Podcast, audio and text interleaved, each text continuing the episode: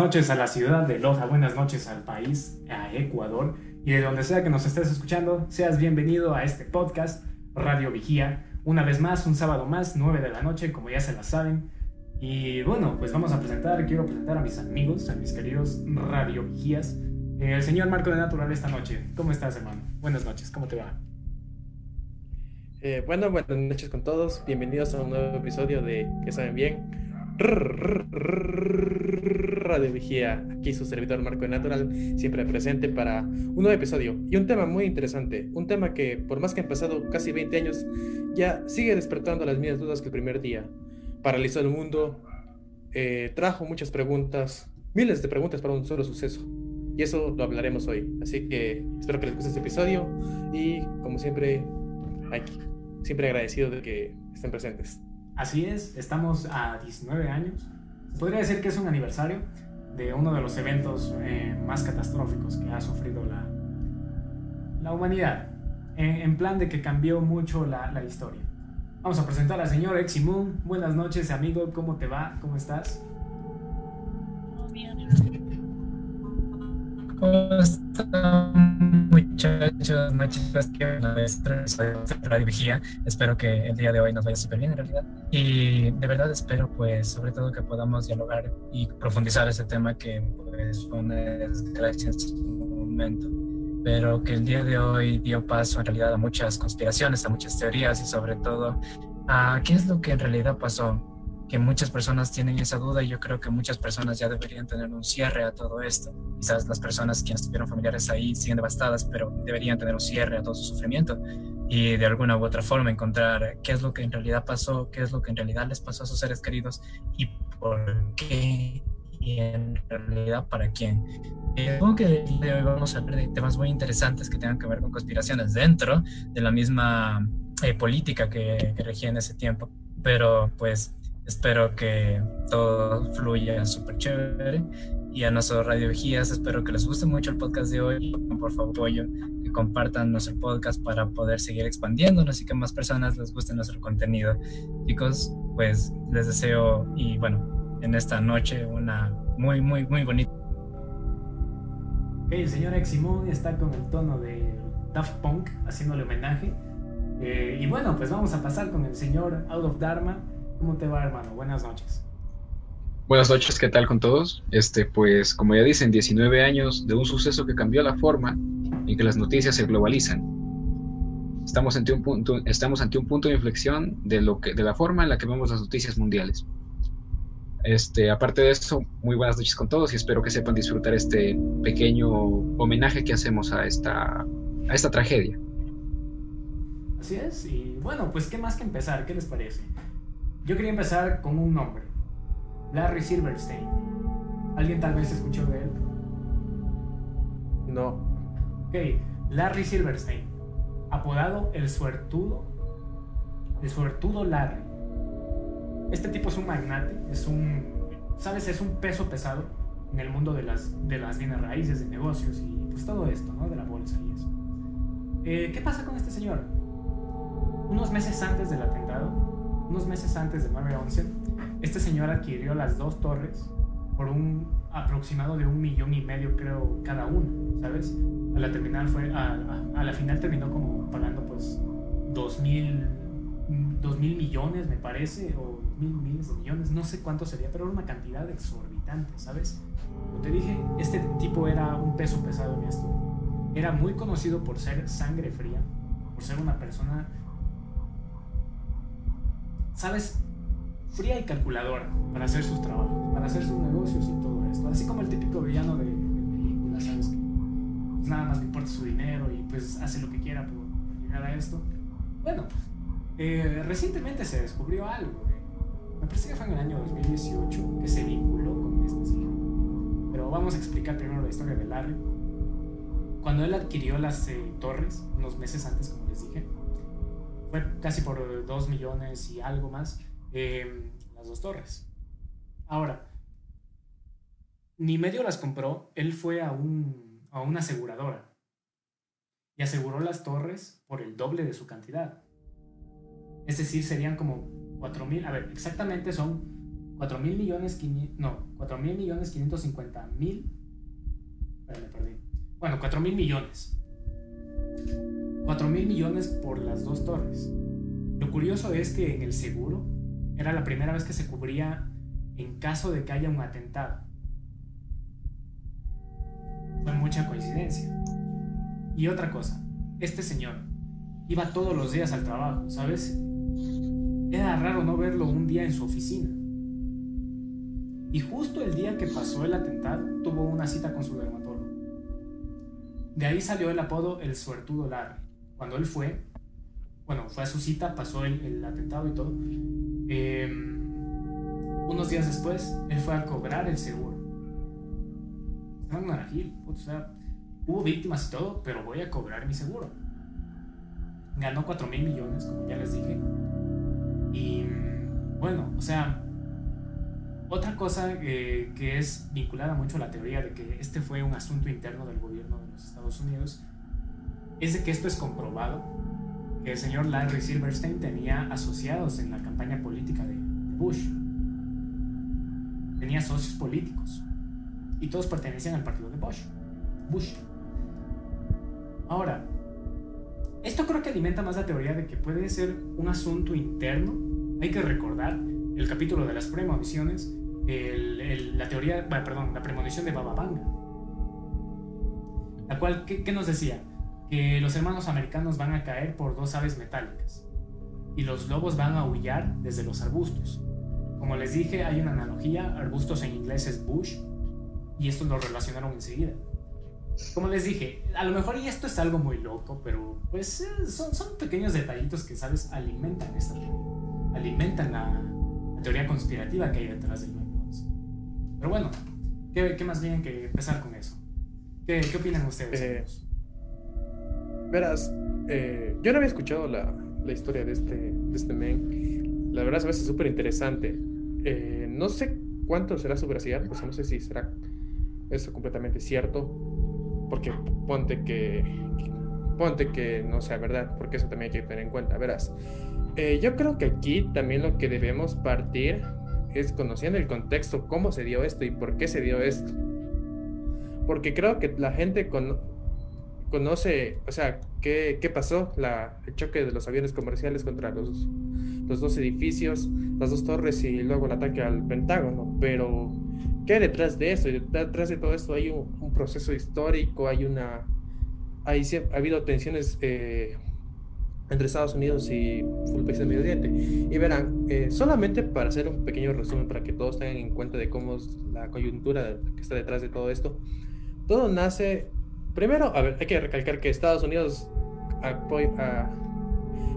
acopla esta postura de carácter este, eh, introvertida en todo lo que pase, perdón, este, entrometida en todas las, en todas las, todo lo que pasa a nivel mundial desde la Primera Guerra Mundial. Entonces, esa postura se conoce como neoconservadurismo, que es decir, apoyar a las intervenciones militares con el objetivo de, buscar ciertos bien, bienes mayores. Y bueno, eh, después de eso, prácticamente Estados Unidos era, en la Guerra Fría, fue un, fue un amante de intervenir en varios países para evitar, para evitar que los países sean influenciados por la corriente soviética. Curiosamente, Afganistán, ese es un nombre que es muy importante de tener en cuenta. Afganistán, eh, justo en los, años 80, tenía un, un dominio socialista. O sea, no era dominio directo de la Unión Soviética, pero el país estaba con un, gobierno socialista. Y justo eh, Estados Unidos decide aplicar esta la operación Citlón, que consistía en, eh, reclutar eh, gente de Afganistán para que sean este, soldados y pertenecientes a una guerrilla anticomunista con el objetivo de evitar la llegada de la Unión Soviética a este país. Después la Unión Soviética llega, se hace del dominio de este país, de Afganistán, Estados Unidos le gusta esto, y aquí viene otro nombre importante, eh, Al Qaeda. Eh, Al Qaeda nace con los, justo con el nacimiento de, los, de los talibanes. Los talibanes son un, grupo subversivo terrorista que consiste en aplicar un islamismo un islam extremista. Bueno, este, Al Qaeda, varios pertenecientes, pertenecientes de este grupo que, que les digo, eh, Al Qaeda era un grupo de resistencia eh, de resistencia musulmán, es decir, que estaba en contra tanto de Estados Unidos como de la Unión Soviética. O sea, este grupo no los quería ninguno de los dos. Estados Unidos vio como un posible aliado.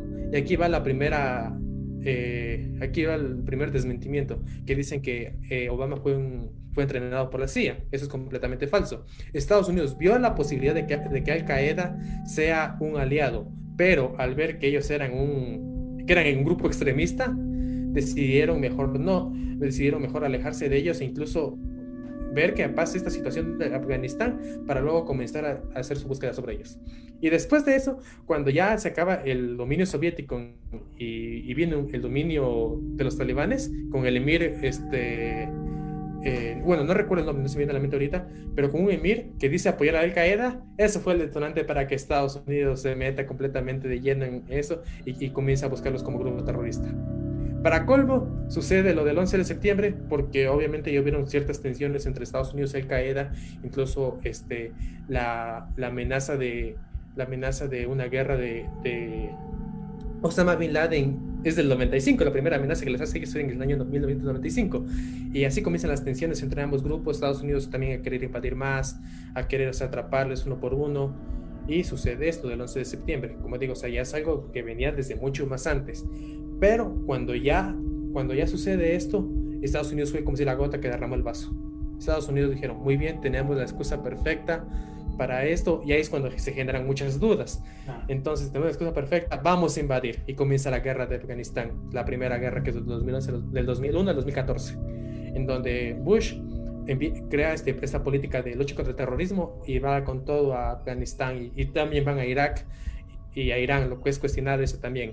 Entonces yo creo que ya con, con este contexto más o menos, ese contexto súper rápido, eh, lo que sí genera dudas de las posibles teorías conspiranoicas de un posible autoatentado es que, es que Estados Unidos, o sea, justo tuvo ese momento para tener un casus belli. Un casus belli en derecho internacional es una, un motivo de guerra. O sea, por ejemplo, si, tú, si a ti te atacan, tú en derecho internacional puedes dar un motivo, tienes un motivo para tú contraatacar o para tú hacer una declaración de guerra. Estados ah. Unidos justo al momento que estaba en esa situación con, con Afganistán. Y, justo, y, pero no solo lo hizo con ellos, sino también lo hizo con, con Irán y con Irak. Y aparte de eso, eh, este, justo aquí hay que tener otra cosa importante. No fue Afganistán el que bombardeó a Estados Unidos, fue, o sea, el que atacó, el que, el que se dice que atacó este, las Torres Gemelas, fue Al Qaeda, fue un grupo que no tiene que ver con ningún país, es una célula, célula musulmana. Entonces, eso puede ser de varios miembros de varios países, lo cual, o sea, para el derecho internacional también estaba mal, mal empleado. Entonces, son esas cositas lo que te hace pensar raro en toda la situación que se maneja. Pero como digo, o sea, ya vemos tensiones desde, desde los mismos años 80, entonces creo que para saber dar una mejor opinión sobre el tema de este, es necesario conocer toda la coyuntura que hay detrás. Sabes, aquí, este, o sea, escuchando lo que dices, me gustaría citar una frase de un, de un bueno, del doctor, Bernardino, del, del doctor Bernardino Hernando, el cual dice, referente al tema del 11 de septiembre, los estereotipos son cómodos, son tópicos de fácil, de fácil recurso que además confieren a quien, a, quien acude a ellos un vago tinte de importancia. ¿A qué quiero llegar con esto? A que ahí creo que eso puede ayudar a entender un poco lo que tú dices. O sea, esta vez, en vez de tomar en cuenta a Al Qaeda como, como grupo, estamos estereotipando un país, hacerlos creer, porque creo que todos hemos visto Los Simpson. Y no sé si recuerdan el capítulo en el que Bart eh, dice odiar la bandera, o sea, Bart como que confunde a la, se confunde la gente y piensan que Bart odia la bandera estadounidense. Y luego no, dicen... No, lo recuerdo. Eh, bueno, este, dicen que van a hacer una grabación, o sea, que tienen un reportero transmitiendo desde Irak.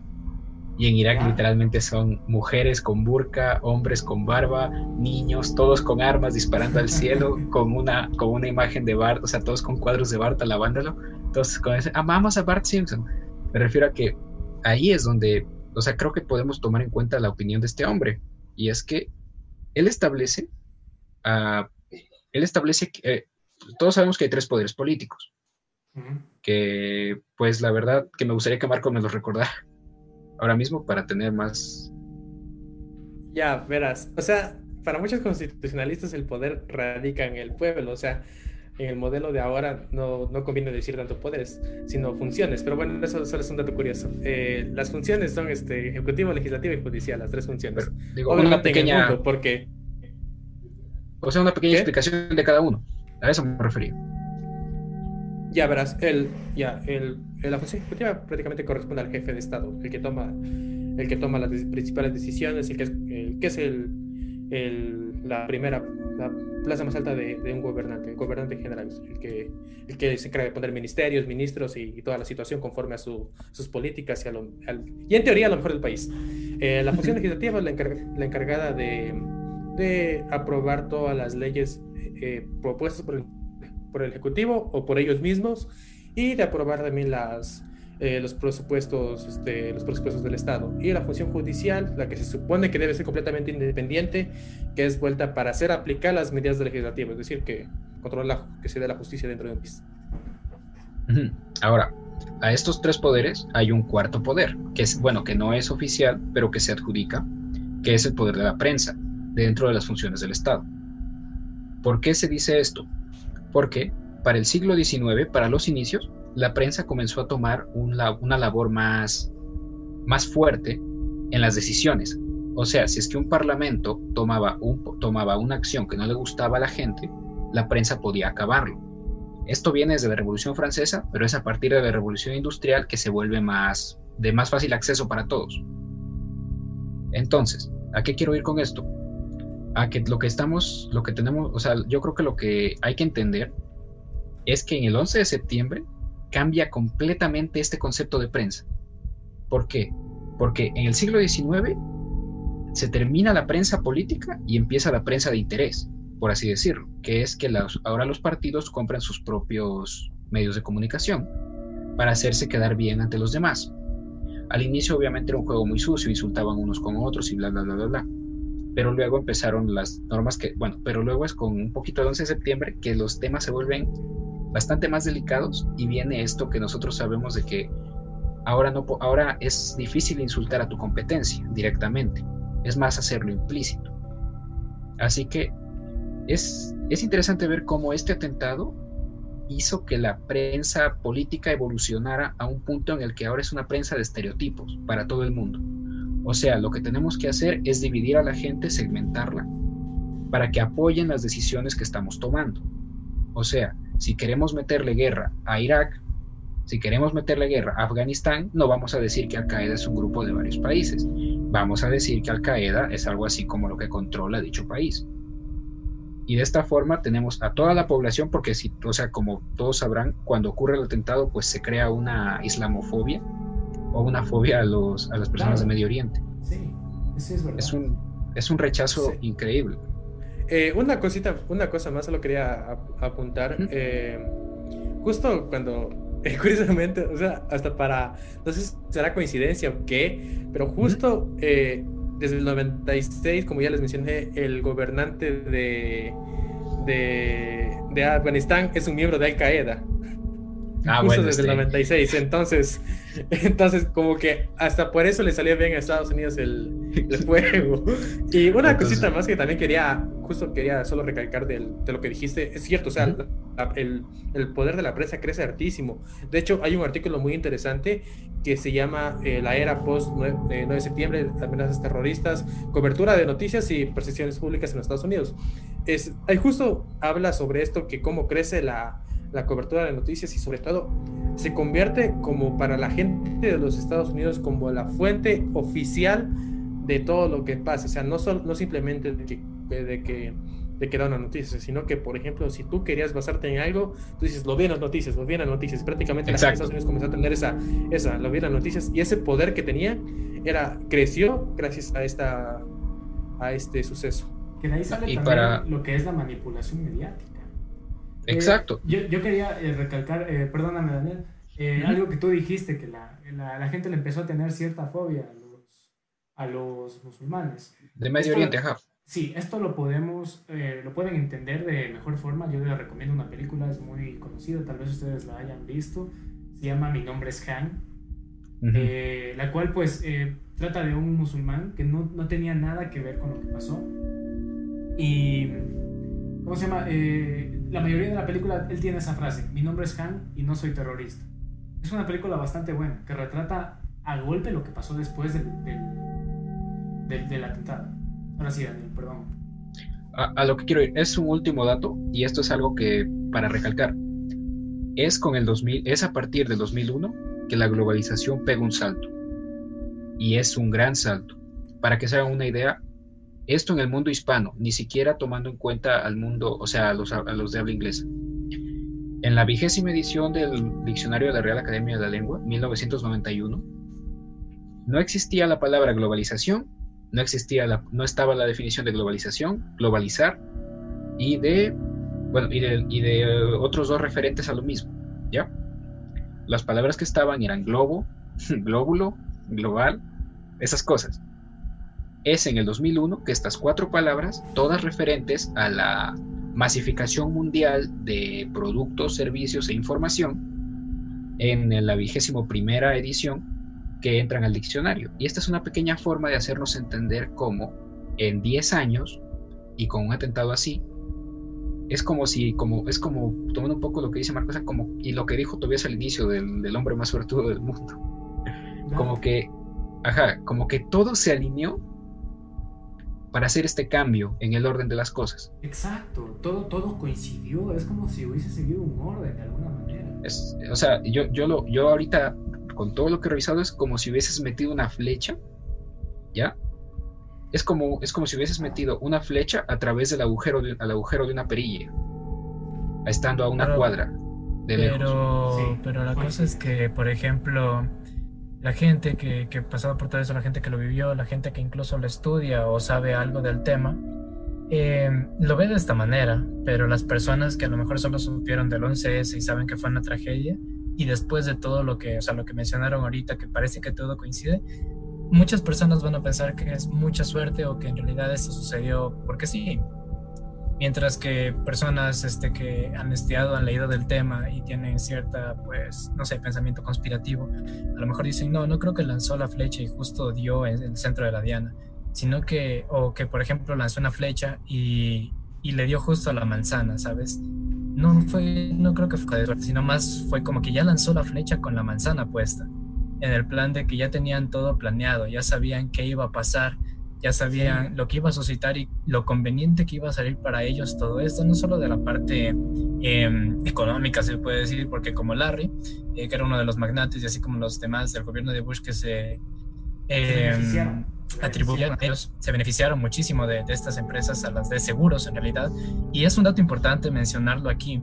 En este, en este tiempo, el, estas aseguradoras eh, de, las, de, las, Torres Gemelas en su, con sus anteriores dueños. O sea, bueno, en primer lugar, ya existió un atentado terrorista en las Torres Gemelas, un pequeño atentado terrorista en las Torres Gemelas, que a lo mejor muchos no, no se lo. no es muy, no es muy conocido porque no fue muy grande, pero sí hubo. Ya, claro, no es muy conocido. Lo que pasa es que Larry, después de comprar las Torres Gemelas, después, porque era, un, eh, era una persona de bienes raíces, después de comprar esto, habló con las aseguradoras y compró y aseguró las Torres Gemelas. Lo interesante de todo esto es que dentro de los contratos, eh, justo después de que Larry adquiriera estas bienes raíces, él propuso a la, a la, empresa aseguradora de que también les asegurase eh, casualmente, digámoslo así, que, o sea, tuvieran seguro contra atentados terroristas, a pesar de que los anteriores dueños con un atentado pequeño terrorista no pusieron nada de esto y no tenían nada de esto porque pues no era, o sea, no, es imaginable, no era imaginable pensar en un atentado terrorista a gran escala hacia las dos, hacia los hermanos de Estados Unidos, ¿no? Entonces, pues Larry casualmente, después de comprar las bienes raíces por muchísimos millones de dólares, eh, solo cogió y dijo, no sabes qué, me dio ganas de ponerle pues aquí por si acaso nos ataquen terroristas o exista algo parecido a eso, por si acaso, así ya digámosle. Mm, no sé, es mucha coincidencia en realidad. Y, y la verdad pues esto benefició a muchísimas personas. Entonces, hablando de un trabajo así, de que les trajo muchos beneficios, de que todo el plan estuvo muy armado, es un plan, no creo que sea mucha casualidad en realidad, no creo que ninguna persona, ningún grupo tenga tanta suerte como para que todo salga según los planes.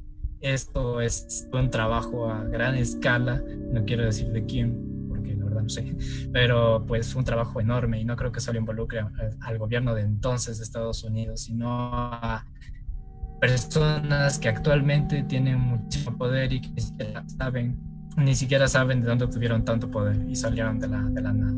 Es para eso, de pensar.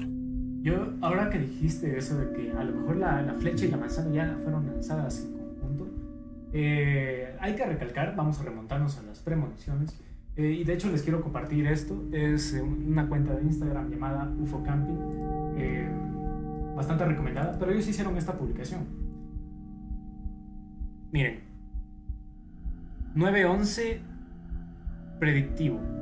Ellos sabían lo que iba, a pasar. ¿Qué tenemos? Mira, Los Simpson, 1997. Eh, para los que nos estén viendo en la señal de Facebook Live, pues este, podrán verlo. Los que estén escuchándonos a través de alguna plataforma de podcast, se lo pueden imaginar o tal vez lo puedan recordar. Es un capítulo muy eh, reconocido de, de Los Simpson. Eh, me parece que es el, sí, es el capítulo que Bart quería ir a Nueva York porque encontró un folleto que decía que había un pasaje de 9 dólares. Ok, es mucha coincidencia que te ponen el 9 y al lado las dos torres gemelas. O sea, en forma de silueta. 9-11. La segunda es eh, pues un cover de... Va, perdón, es una, es una portada de un disco. Pero así como este hay muchos ejemplos. Por ejemplo, miren estos dos otros más de acá, que son los del juego de, de Steve Jackson, el cual ya se había hablado. Tenemos estos, eh, ¿cómo se llama? Mortadelo y Filemón.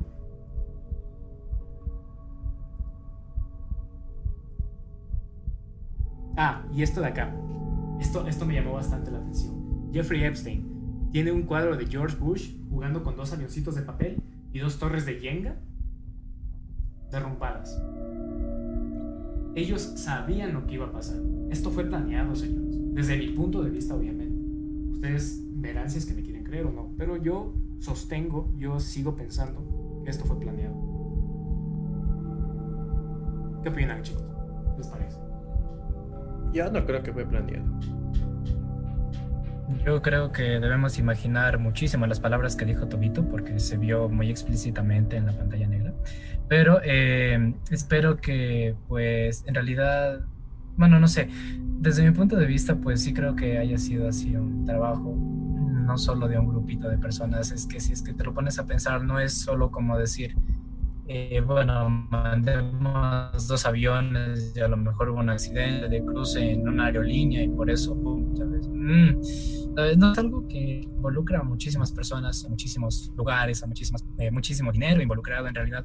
Algo a esa escala no creo que haya sido planeado así nomás porque sí, o no creo que haya sido un accidente muy conveniente para la nación y justo para las personas involucradas de las que hemos estado hablando. Es que no fue un accidente, pues, fue un ataque terrorista. Es que claro, o sea, pero eh, en, ese, en ese momento lo intentaron hacer parecer como era un accidente. Las es que no, nunca lo intentaron hacer como eso. A ver, mira, yo, yo creo que así, porque me faltó dar mi opinión a mí, este, y luego a ver si bajamos un poquito los humos, porque yo pienso que, o sea, mi forma de pensar es que no fue algo planeado con años de antelación. O sea, no creo que algo, o sea, que puedas tener algo así de, o sea, no quiero creer que haya un gobierno tan malévolo o una, o una pirámide elitista, social, política, de todo, que nos gobierna tan mala, sino que más bien yo creo que, considerando todo lo que pude ver, considero que se estaba preparando un cambio de era muy importante, porque es cierto, el mundo cambió, cambió completamente de los, de los 90 para acá. Es un cambio, pero pues es, un, es un cambio brutal en todo o sea, en cultura, bueno, en la cultura popular, en lo social. Y es que a lo que yo voy es que hemos sufrido más cambios culturales en el siglo anterior que en todo lo que en todo lo que venía antes de la humanidad. Hemos sufrido más cambios así. Eso por lo menos desde, o sea, viendo lo que es historia no solo del arte, sino ya general, han habido muchísimos más cambios. mientras más cercanos, mientras más nos acercamos a la actualidad, ocurren más cosas. No sé si sea por el menor conocimiento histórico o lo que sea. A lo que yo voy es que se me hace muy, o sea, se me hace una coincidencia muy terrible que para el inicio de la, de, la del nuevo milenio, de la década del 2000, que ya todos pensaban en el Y2K y que las computadoras se, iban a Se venían muchas cosas, se venían muchas cosas. Ajá, o sea, la... Ah, bueno, perdón, me estoy alargando mucho. A lo que yo quiero creer es que a lo mejor esto sí fue sí fue una maldad hecha con propósito aparte. O sea, obviamente hay un propósito detrás de cada ataque terrorista. Pero yo creo que yo creo que la intención de esto era como hacer más rápido todavía el cambio de época, el cambio de era. Mm, ah, oigan, oigan, verán. Eh, creo que aquí falta aclarar algo. Los, los, los tipos de Al Qaeda no es que eran tampoco ángeles de Dios. O sea, ese es el punto. A ver, verán, verán. No, no, escuchen, escuchen.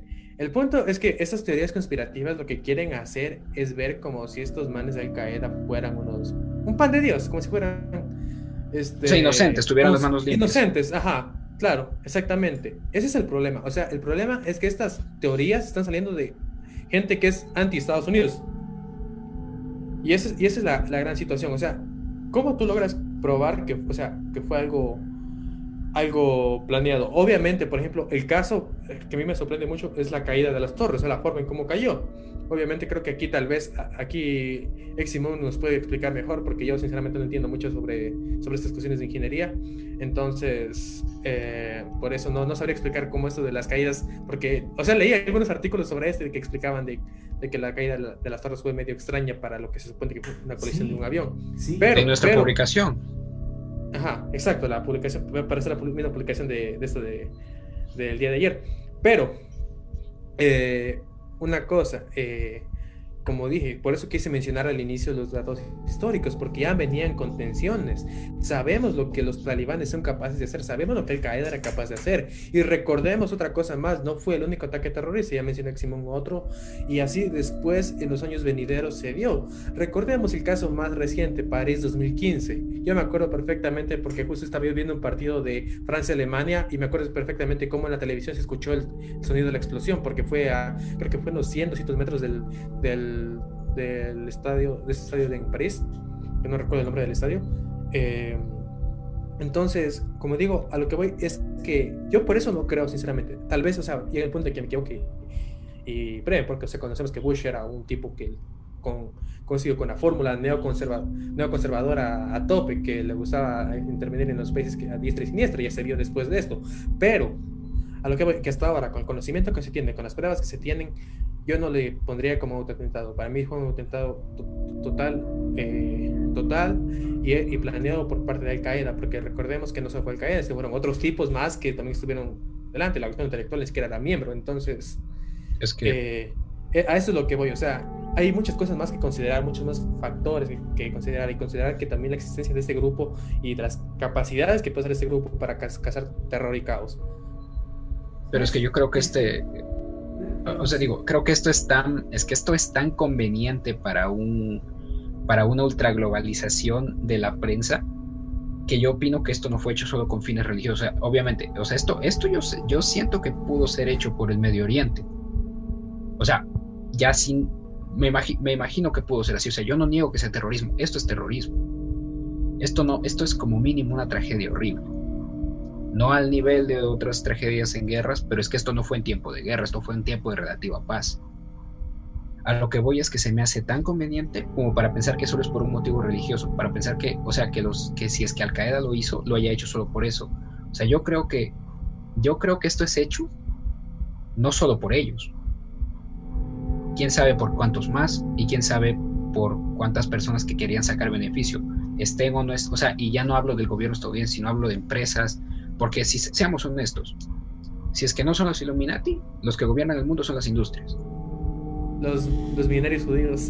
Ajá, los. No, no, ya nos, ya nos van a cerrar el podcast. Perdón, perdón, perdón. Si, no entendieron, si no entendieron esta referencia, vean nuestro anterior episodio de teorías conspirativas. Ahí justo hablamos sobre este tema. No, pero a ver, esto les pregunto a ustedes. O sea, díganme, si es que no fuesen, digamos, yo no creo en los Illuminati, pero si es que no son ellos, ¿quiénes creen que tienen más poder? Los presidentes. O para que se hagan una idea, Nintendo produce, Nintendo en su mejor época producía más dinero de lo que producía Estados Unidos. O sea, vamos, vámonos a eso. En poder adquisitivo, las empresas están. Claro. Hay un poder mayor, hay un poder mayor. De hecho, claro, las empresas tienen más poder que un país. Así el que caso de, el caso simplemente, o sea, otro caso parecido el de Apple con las empresas en, en, en Asia. O sea, que presiona para que les den políticas políticas para que Apple se pueda hacer lo que, lo que quiera. Entonces, simplemente es un caso así. Y en el Congo. Es que en realidad, si es que lo vemos desde siempre, el dinero ha sido poder. Entonces, obviamente, si es que no hay una organización que lidera todo por encima del dinero, quienes van a liderar todo son las industrias o eh, grupos, asociaciones, organizaciones que tienen dinero. O sea, básicamente eso es y cómo se rige nuestro mundo en la actualidad. En base a todo eso, pues sí. Entonces yo quiero creer, ah, digo, solo para cerrar lo mío, yo quiero creer que es Al Qaeda, con el apoyo de, algún, de alguien, de alguna empresa, yo creo, de alguna empresa de información, o sea, de noticias, algún medio, digamos, no, mejor no, o sea, bueno, una, una cadena de noticias global. Yo quiero creer que, o sea, que Al Qaeda recibió su ayudita, ¿sí me entiendes? ¿Sabes? Que eh, a lo mejor Al Qaeda era el sicario y no el, y no el patrón. Algo, eh, algo, como los, algo como los bolcheviques, los Rothschild que justo mencioné en el episodio anterior. Exacto. ¿No te ensucias vos las manos?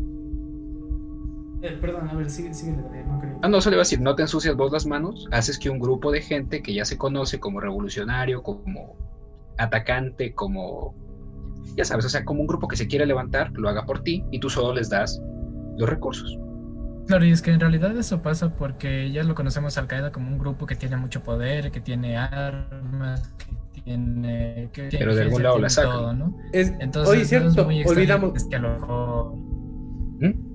Eh, a lo mejor este no es muy este loco pensar que a lo mejor alguien con mucho más dinero o que les ofreció un buen trato económico haya dicho sabes qué tú te encargas de este trabajo y yo te doy tanto y así quedamos ahí quedamos chatos pero, pues, no, no es tan loco pensar eso. Ajá.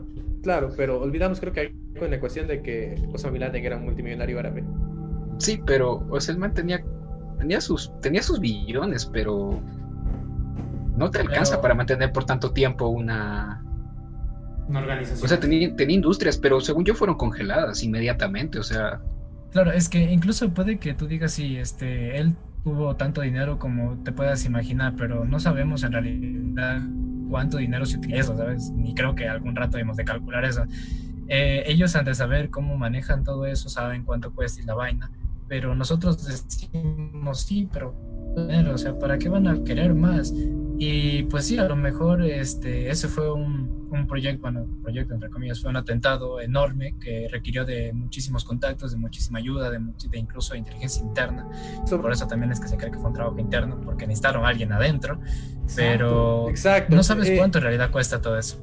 Eh, ah, bueno, bueno, eh, antes, antes de que sigan, perdón, eso es a lo que se refería también Marquito, era por ejemplo de que la caída de las Torres Gemelas este, fue, o sea, la caída como tal de la estructura fue rara, y es que en realidad no sabemos si es que la persona o personas que estuvieron dentro de, este trabajo interno también hicieron algo dentro de la estructura propia del... eso de la, como una explosión en cadena, ¿sabes qué? A los pilares fundamentales de las dos torres para que caigan de una forma medio extraña, ¿sabes? Algo raro. Sí, luego en las fotos que, bueno, ustedes las pueden buscar en internet, los cortes que hay en las columnas son cortes exactos.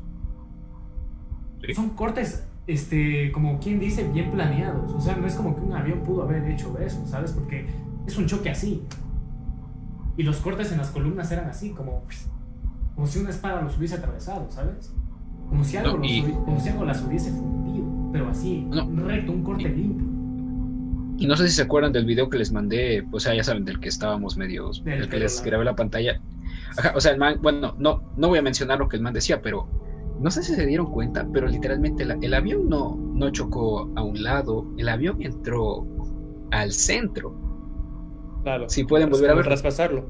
Ajá, o sea, el avión. Es que obviamente el avión, o sea, el avión fue con una precisión para no, o sea, para no, no rasparlo, para no caer de una, fue recto al centro. Pues eso está... Claro, pero si es que te pones un poquito más paranoico, es como que, ok, ustedes, o sea, digamos, grupo alfa, no sé, entra, pone bombas en cadena y, la explosión que va a hacer todo eso hacer que el avión entre por un lugar estratégico, justo ese lugar. Y en realidad no es porque un día, un, no, Larry que nunca había terminado de trabajar, creo que se, me está escuchando como Daft Punk. Espérate, ya, viene, ya viene. listo. este, en realidad no es muy loco pensar, les decía, porque no creo que solo porque sea una organización Al Qaeda y por el, el estereotipo de que al Akbar, sino que, sino que no creo que, vayan a hacer matar a sus personas, o sea, no creo que vayan a matar a su organización así suicidándola, ¿sabes? Sino que, incluso Larry. Perdón. Sí, sí, sí, sí, sí, lo sé. Pero no me refiero a las personas que fueron en los aviones, sino a personas que, que hicieron el trabajo interno. Por ejemplo, ah, Larry, justo ese día, justo ese día, el dueño de todo eso faltó por ir al, al dermatólogo. Larry faltó por ir al dermatólogo. Y solo por eso, ¿sabes? Entonces, que pues sea un trabajo planeado internamente por una organización. No sé, bueno, ya no me quiero alargar con esto. El caso es que si fue un trabajo interno, ellos lo Verás, eh, algo que podría sustentar tu, o sea, esta teoría, eh, es que recuerden que, por ejemplo, solo un ejemplo, Al Qaeda tenía un portavoz en Nueva York, que era un gringo, que se cambió al, Islam. No sé si recuerdan que hubo un incidente con South Park en un episodio que se burló, bueno, se burló de todas las religiones, pero sobre todo de Mahoma. Y justo explotó un estudio, justo explotó el estudio, algo así era, no me acuerdo, algo así hubo un. Sí, le volaron un estudio. Sí, un estudio le volaron. Y era, curiosamente, justo había llegado una amenaza de ese portavoz, que era un reportero en New York Times, si no estoy mal. O sea, a lo que voy es que eso, o sea, hay portavoces, o sea, había portavoces gringos dentro de, del Qaeda. Y, y no solo eso, em, hay que recordar también el, lo que es la cuestión de los aviones de aviones comerciales. O sea, aquí también, eh, ¿cuál, ese, ese es el cambio de, que hay de la situación esta del, terrorismo, porque todo antes de eso todo el mundo, o sea, todo el mundo pensaba que terrorismo era con misiles, con, con, con, armas, con armas y toda la cosa. Fue un avión comercial, o sea, fue un avión que, que literal solo entró y, y, se, y, se, fue contra las torres. eso es lo que fue, y, o sea, y algo como que nunca, o sea, nunca nadie pensó. Entonces, para conseguir, para conseguir este avión comercial, obviamente, según la historia, dice que fue secuestrado pero de alguna forma tuvieron que tener algún portavoz dentro de Estados Unidos para, para poder planear todo eso. Porque tú necesitas a alguien metido dentro. Como, como las películas de robo de banco, tú necesitas alguien que, que trabaje en el banco para que te dé información de, para poder hacer el, el atraco, algo así. Em, eh, bueno, sí, bueno, eh, bueno, yo tengo cómo, o sea, yo tengo cómo aportar a lo que dice Alex. Yo también pienso, pues estoy plantado, que fue un trabajo interno, ¿sabes? Eh, Muchos conocen a Anonymous, los Panama Papers que mencionamos antes de iniciar la transmisión, que bueno, se dedican a revelar información. Pero hay una secta, bueno, no es una secta, es un grupo llamado The Dark Overlord. Si alguno aquí ha escuchado de ellos, es como prácticamente un grupo de hackers también que revelan información así. Pero ellos hicieron un comunicado, me parece fue en el 2018, diciendo que tenían información sobre el atentado de las Torres Gemelas y que si no quieren que esta información sea revelada, tienen que pagar en bitcoins. Lo que hicieron fue, les pagaron, ya, chévere, a los que, a los que estaban amenazando, que me parece era un, era un grupo político, los amenazaron, entonces ellos eh, les pagaron y ya, todo quedó en paz. Hasta que el grupo de Dark Overlord se dio cuenta de que les hicieron una treta, porque habían puesto al FBI a investigarlos. Ahora ellos, no sé si ya lo sé, me parece que el FBI les está pisando los talones y ellos en modo de protesta dijeron que van a revelar, el bueno, en el 2019 se, van a, se iban a revelar algunos datos sobre esto de las Torres Gemelas. Y pues me remonto a lo que dije al inicio del podcast, al inicio del capítulo. Larry él estaba involucrado con gente política del partido de Bush, de Bush. Y el grupo de Dark Overlord dijeron que el movimiento, o sea, que el atentado tenía fines políticos. Fines para beneficiar a la gente que estaba en el círculo social de Bush, en el ámbito político, obviamente. Eh, si no está listo, ¿por qué se murió? No era. Eh, no era. A ver, perdón, se me fue la idea. Este. Pero no es parecido a la situación esto de igual de los anónimos que salieron hace unos meses atrás que dijeron, Ay, vamos, a, revelar estos datos y hasta el día de hoy nada. Claro, claro, Marquito, pero la cosa es que ellos nunca fueron como que, ¿sabes qué? Vamos a hackear aquí las líneas de, de, de, noticias, vamos a hacernos conocer. Ellos eran un grupo, no creo que hayan sido de muchachos, eran un grupo de hackers, organización ya de hace bastante tiempo que han descubierto varias cosas. Y claro, o sea, pero la, la cosa que tú dices es muy cierta, o sea, de que nunca mostraron nada. La cosa es que ellos, la cosa es que ellos no revelaron eso porque no querían darlo así porque sí. Ellos sabían que todo lo que gastaron en hacer todo eso deberían recuperarlo de alguna forma. ¿Y qué es lo que hicieron? Tratar de vender eso de ahí en forma de bitcoins para tratar de obtener este, alguna remuneración por todo el trabajo y el peligro que ellos están corriendo. Después de eso, se supone que hicieron un trato con, los, eh, con estas aseguradoras en las cuales les ofrecieron a ellos un dinero estricto, o sea, algo para, para, sobornarlos decirles, a todos y nosotros te damos este dinerito. Por eso es que ellos tienen esa coartada de no haber este, publicado nada de esto, a pesar de que antes sí lo hicieron. Entonces solo lo hacían, entonces solo lo hacían por dinero. Sí. Ya, pero, pero, imagínate si fue, es que no, no sabemos si es que fue cierto o no. El caso es que eso nos dio para debatir más, se podría decir, porque fue como que, ah, entonces sí pudo haber sido eso, no creo que se lo hayan sacado de las nalgas. Entonces fue como que algo más serio, fue algo como que involucra a, las aseguradoras y que haya pasado eso, pues no sé, hayan retomado, hayan todo esto. No es una idea tan loca, pero como tú dices, también suena algo así como que solo queriendo llamar la atención para que, pues, no sé, ganar dinero de alguna forma, no sé, pero sí creo que pasó eso. Pero es que yo creo, yo creo que esto es como, bueno, ya si voy a sonar bien conspiranoico. Mira, o sea, es que yo creo que esto es en lo que quieren que te fijes.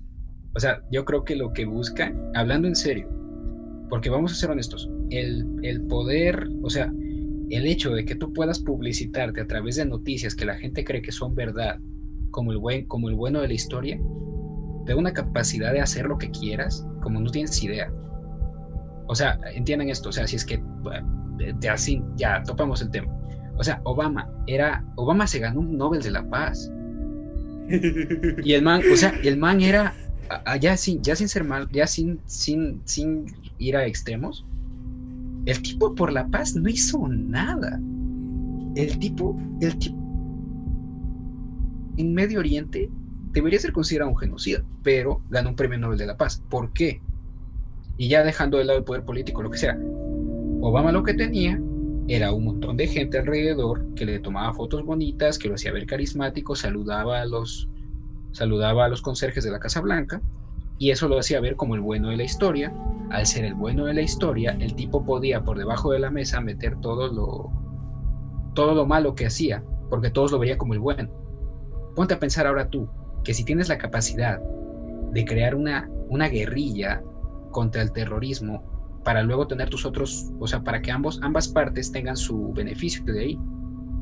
Porque a lo mejor tú haces ver eso como una guerrilla y ya, o sea, tienes, tienes a toda la gente viendo tus pantallas en las que estás peleando contra, contra los malos, tú eres los buenos, en ambos lados. Me imagino que en ambos lados es igual, ¿ya?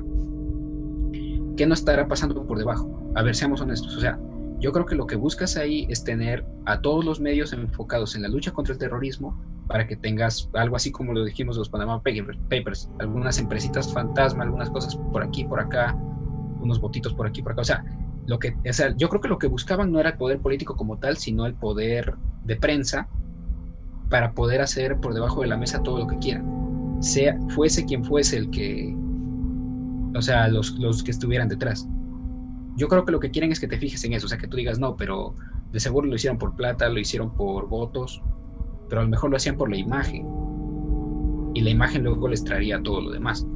Yo creo que hay que fijarnos en eso primero. Por eso me refiero a esto como el cuarto poder, porque la prensa tiene tanto poder como cualquiera de las funciones del Estado en algunos puntos. Eso es a lo que yo voy. Entonces, es mi opinión. Claro. No sé. No quiero decir que empresas... Claro, o, sea, verás, es que, claro, verás, o sea, lo, lo, único que, que, quisiera primero aclarar es que obviamente no, no, no defiendo a Estados Unidos, sino que yo lo que voy este, en contra es que no pienso que esto fue un autoatentado y sobre todo que los que dicen eso son los primeros en poner a los, a los Al Qaeda como los bonitos de la historia. O sea, creo que en, en ninguno de los lados hay algo, algo, alguien bueno, porque ya vimos que Estados Unidos se intervino desde antes y Al Qaeda esto también, o sea, era un grupo que causaba terror en su país. Pero bueno, em, este... Lo de Obama creo que va a quedar para otro, otro, otro podcast porque... es. De hecho, eh, de hecho solo, un, solo un dato pequeño, él, él alargó la guerra contra, contra Afganistán por los drones que fueron a que bombardeaban. Solo un dato curioso para que tengan en mente quién es Obama en realidad. Pero bueno, eh, ah, otro dato, busquen por qué se creó ISIS, cómo se creó ISIS. Sí, también, con, concuerdo. Clarito, Killary, Killary. Killary. Ya, bueno, eh, solamente para, para, para, quiero que para ir cerrando al programa, o sea, quisiera solamente conversar un poco sobre en qué otras maneras cambió esto al, al mundo, como hemos, hemos venido diciendo desde el inicio del podcast, porque esto cambió, paralizó un día, pero cambió el rumbo de la historia. Primeramente, ya lo mencionó Daniel, eh, el crecimiento de la globalización, como eh, a la gente de habla hispana, gente de, gente de Europa, o sea, a todo el mundo paralizó este hecho que se vio en claro de cómo, la, de cómo es la globalización, de que una noticia en algún lugar puede afectar a todo el mundo y de puede paralizar a todo el mundo, primeramente por eso ya lo mencioné en el caso de los diccionarios y todo eso. Y es verdad, porque curiosamente eh, aquí viene el tema también que, que, ya mencionaron anteriormente de estas empresas que tienen bastante poder. En caso de esta aseguradora que, que haya tenido incidencia o no en el caso, pero se ve el poder que tiene para ejercer decisiones. Y hemos visto y hemos visto cómo las empresas ahorita, hoy por hoy, tienen ese poder. O sea, no, no sonaría nada descabellado decir eso. En ese sentido, estoy completamente de acuerdo, porque estas empresas, como digo, tienen demasiado poder, que son capaces de influir en decisiones políticas, y ya lo mencioné en el episodio anterior, o sea, estas agendas que, que nacen y todo esto. Eh, eso por una parte. La otra, en, las propias de, en el propio derecho, a ver, eh, yo no soy abogado, no estudio, yo no estudio derecho, pero en base a lo que leí algunos artículos sobre esto, hasta en el derecho internacional cambia esto. ¿Por qué? Porque comienzan a ver esas políticas antiterrorismo, la lucha contra el terrorismo, que comienzan a hacer más presión tanto en, la, en, la, llegada a los aeropuertos, comienza a haber este, más intervenciones de los países eh, occidentales en, Medio Oriente. Y por eso incluso viene un suceso de hechos en Medio Oriente que son marcados las guerras con, con Irak, con Irán, con Afganistán, la primavera árabe, la, la decisión de aplicar el, el el Artupí en, en Libia, o sea, vienen cosas, vienen cosas sumamente grandes en, en, Medio Oriente. Y obviamente a lo que, por ejemplo, lo que mucho tiene que ver con esto también es la, el caso de, del conflicto de Israel y los países árabes, porque recordemos que Israel también es el, es el bastión de Estados Unidos en, en Medio Oriente. Al ser el único país que tiene democracia en Medio Oriente, obviamente por algún motivo van a, van a tenerle también este, repudio. Pero bueno, eh, a lo que voy es que hay tantas cosas que esto cambió, pero cambió de una manera tan radical que, que literal es un análisis completamente amplio. O sea, se ve un análisis de todas las áreas, digo, políticas, sociales, económicas, hasta el punto, hasta el punto de seguridad. Cambió completamente la percepción de seguridad, eh, de seguridad y sobre todo, incluso hasta yo me atrevería a decir que es una de las razones por las que los gobiernos también se inmiscuyen, o sea, se meten en lo que son las cuestiones de Internet. ¿Por qué? Quiero ponerles un dato curioso. Eh, en el 2015, ese atentado terrorista que mencioné en París, ¿saben por dónde fue planeado? En Telegram. por Telegram. Ajá, en Telegram. Y no solo por eso, sino en sino también lo estuvieron planeando mientras estaban jugando World of Warcraft en PlayStation. Creo que ahí, ahí, sabían cómo hacer el atentado, ¿verdad? Claro, ahí planearon todo eso.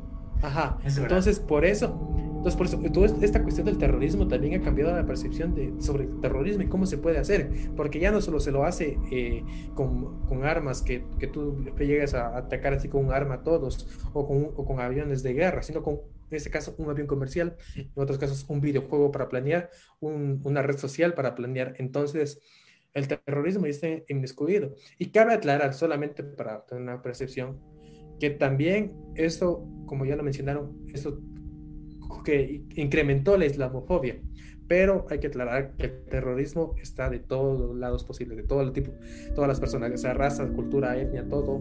El terrorismo es causado por todas las personas. Es Así eso es verdad. Claro, eh, básicamente no siempre tenemos que asociar la palabra terrorismo a pues estos países de Medio Oriente, ya que el terrorismo, así como la palabra racismo, pues no significa eso siempre.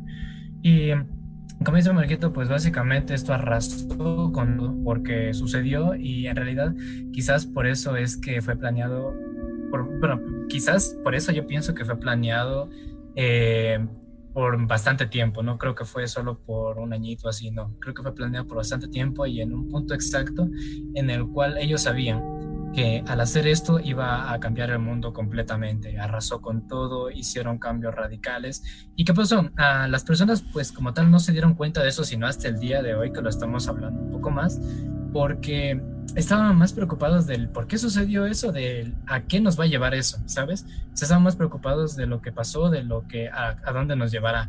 Entonces el día de hoy pues nos damos cuenta que en realidad sí, en base a esa tragedia, eh, lo que sucedió después pues fueron cambios económicos, políticos, eh, sociales, eh, culturales, como dijo pues Dharma. Entonces, como tal esto, pues no sé si hablando ya aquí un poquito más loco, en otra línea tiempo no sucedió y qué tanto afectaría eso, o sea, el, el hecho de que no, de que se de que fracasara todo eso, ¿en, dónde estaríamos nosotros? Sé que como tal, al menos aquí vivimos países tercermundistas, pero esto afectó a todo el mundo, ya sea potencias, no potencias, eh, hasta el rincón más recóndito del mundo, esto afectó a todos. Entonces, ¿a dónde nos llevaría o en qué lugar estaríamos si que eso no hubiese sucedido? Eh, solo quería una cosa. Les recomiendo a todos eh, ver esa película Guerra de Razas. Eh, ¿Por qué? Porque justamente al inicio sale una escena en donde persiguen a un musulmán por un posible ataque terrorista. La película es súper buena, pero el mensaje que trae la película es que el terrorismo puede ser cualquier persona, porque la película consiste en la, investigación de un grupo supremacista blanco de Estados Unidos y su forma de, hacer terrorismo como era querer botar un gas para contaminar a las poblaciones negras. Entonces, a lo que voy es que hasta, esa, hasta esas percepciones del ah, propio terrorismo, de cómo, de cómo, de cómo se cambiaron, o sea, puede ser desde una bacteria lanzada al mundo para que... Eso, eso, eso nos comenta nuestro amigo Jorge Leonardo Pinto. Es mi tío. Eh, ah, es tu tío. Un saludo, señor Jorge. Eh, muy agradecidos de que nos esté escuchando y pues voy a proceder a leer su, su comentario. O Marco, ¿quieres leerlo tú tal vez? Ya, a ver. Ok, dale, dale, dale. Dice, los grupos de cadenas fueron, serán y nunca van a desaparecer. Eso es cierto, siempre quedan células. Porque detrás de estos grupos hay intereses políticos y religiosos. Siempre estas religiones o grupos extremistas querían terminar con Estados Unidos por su economía. Miren, esto fue el pasado, jóvenes, y miren, ahora sale otra guerra de Estados Unidos contra China.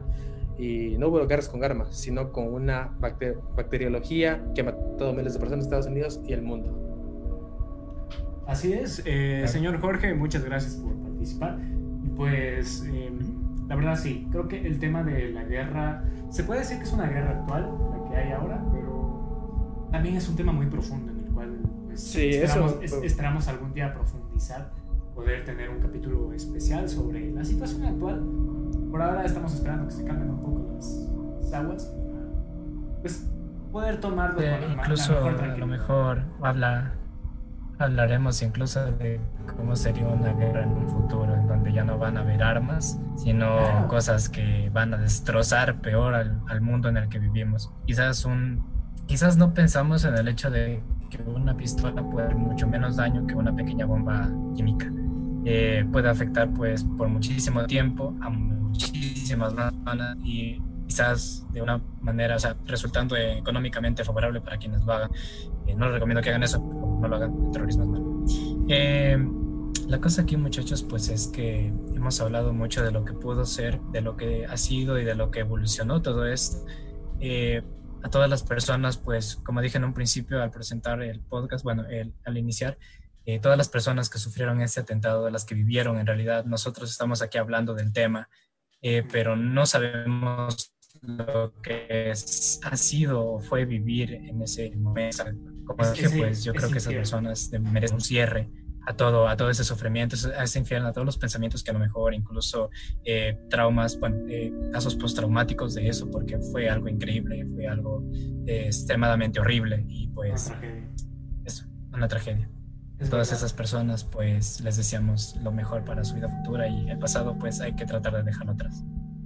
Eso es verdad. Eh, muy bonita reflexión, Simón. Y pues sí, puede que abunden muchas teorías alrededor de este tema, puede que haya una verdad, puede que haya otra, pero debemos recordar, fueron vidas humanas las que se perdieron y hay que solidarizarnos con este tema. Esperamos que Sí. los familiares y la gente de tuvo algún conocido en este evento sepa que lo estamos tomando con el mayor de los respetos. Esto solo es un grupo de chicos charlando sobre un tema el cual tiene varias cosas alrededor. El mayor de los respetos de parte del equipo de Radio Vigía y nosotros nos estaremos viendo la próxima semana. Muchas gracias a nuestros queridos Radio Escuchas por haber participado con nosotros en este programa. Eh, muy agradecidos, eh, como siempre. Eh, tal vez chicos, algo que quieran decir ustedes. Pues recuerden que nuestras líneas de WhatsApp están abiertas si es que quieren recomendarnos, decirnos o eh, a lo mejor hablarnos de algo y decirles que pues es un gusto seguir dándoles todo esto de nuestra parte porque pues es un trabajo que nos gusta quizás, no lo tomamos como trabajo sino como lo que es, eh, nosotros hablando y diferentes puntos de vista, aquí todo chévere, tomando cafecito, como debe de ser. Eso y pues muchas gracias a ustedes chicos, el día de hoy espero que les haya gustado mucho conversación que bonita. Y pues a todos nuestros radio vigías esperamos verlos el próximo, el próximo sábado a las 9 pm e incluso este lunes de panas esperamos estar ahí pues con ustedes. Ya saben, no se lo pierdan, igual a las 9 de la noche y pues eso. Eh, sí, Eh, cabe recalcarle a la audiencia que el lunes estaremos, eh, tenemos dos invitados especiales, Pablo Sánchez y Pablo Mancas, me parece que es. Eh, olvidé tu nombre, bro. Pero bueno, estará, estaremos el lunes de panas con dos invitados especiales, dos amigos Ujú. de corazón. Estaremos hablando con ellos sobre lo que es la personalidad y la identidad de una persona. Marquito, perdón, ¿querías decir algo? Eh, sí, solamente mm, creo que ya lo dijeron perfectamente. Creo que este tema lo abordamos con el máximo respeto a las personas que vivieron esta tragedia, porque no imagino el temor, el, lo horrible que debe haber sido vivir esta clase de experiencias. Eh, pero bueno, eh, eh, la verdad, solamente espero que les haya gustado este episodio. Cada uno de nosotros damos nuestro punto de vista. Obviamente, en este sentido, como digo, hay muchas teorías. Este tema, hay muchas cosas que se quedan por saber. Incluso hasta la pro- las propias versiones que han sacado tienen sus su dudas. Y, y bueno, este tema, como digo, quedará para la historia, cambió completamente el rumbo de la historia. Pero solamente aclarar una cosa, como ya lo dije. La violencia siempre va a encontrar sus formas de cómo darse, lamentablemente. Pero lo que siempre debemos recordar es que la violencia puede ser ejercida por cualquier persona, hombre, mujer, sin importar la raza, religión, sin importar sus intereses. La violencia puede darse por cualquier lado. Eh, muchas de las veces tenemos esta concepción de que terrorismo, eh, musulmanes, hasta yo, la, hasta yo la sé tener, la verdad, siendo, honesto. Pero si analizamos todo, vemos que el terrorismo ha sido desde el primer día de la humanidad ha existido esto. Desde el momento en el que tú matabas a tu amigo para, para, yo- para no sé, para robarte su, su venado. No sé, algo así me, me invento. Eh, no sé si me ocurre eso, pero bueno. Eh, qué eh, buena analogía. No sé, se ¿Saben? me ocurre eso. Solo, solo, solamente eso. Eh, el terrorismo va a estar en todos lados, sin importar intereses y eso. Pero eh, ya saben que Occidente siempre vivirá. Solamente eso voy a decir. Así que gracias por escucharnos. Sí, Así es, muchas gracias Bueno, por escucharnos. Y yo digo, sí. o sea, lo único que quiero decir es que así como hay quien genera violencia en todos lados, pues la verdad es que también para las personas que lucharon por salvar a quienes pudieron, todos los que se metieron a ayudar, los servicios de seguridad, bomberos, policía, miren, sin importar quién realizó el mal, todos los que estén ahí para remediarlo, en verdad se merece por lo menos nuestro respeto, nuestra Somos no sé si agradecimiento. Ajá, o sea, es, no importa que si, si no te importó quién lo hizo, no pensaste en eso y lo que pensaste fue saltar a ayudar, loco, tienes todo mi respeto. Eso es verdad, eso es tener un buen corazón. Un buen corazón como nuestra productora Caitlin que se encuentra en Cuenca. Le mandamos un abrazo a la distancia y ustedes, nuestros queridos radio escuchas, recuerden, no hay una verdad absoluta, solo la que tú quieras creer. Radio. Nos vemos la próxima semana.